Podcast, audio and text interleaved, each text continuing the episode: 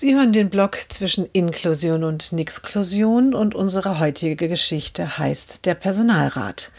Du, sagt die Mutter des Mädchens zu einer Bekannten, das war in dieser Woche richtig nett. Ein Personalrat hat meine Tochter angesprochen und sich vorgestellt. Ach, sagt die andere Mutter, und was wollte er? Er ist jetzt Jugendvertreter und hat gesagt, wann immer sie ein Problem hat, soll sie gleich zu ihm kommen.